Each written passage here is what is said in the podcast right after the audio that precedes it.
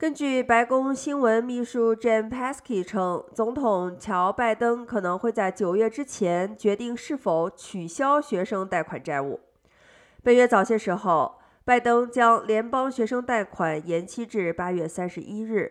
当 Psaki 最近出现在 Pulse of America 播客上时，他被问及取消学生贷款是否仍在讨论中，他回答说：“从现在到八月三十一日。”暂停期将再次延长，我们将做出决定取消学生债务。拜登政府一直以来都面临来自民主党政客和其他人的压力，要求取消学生贷款债务。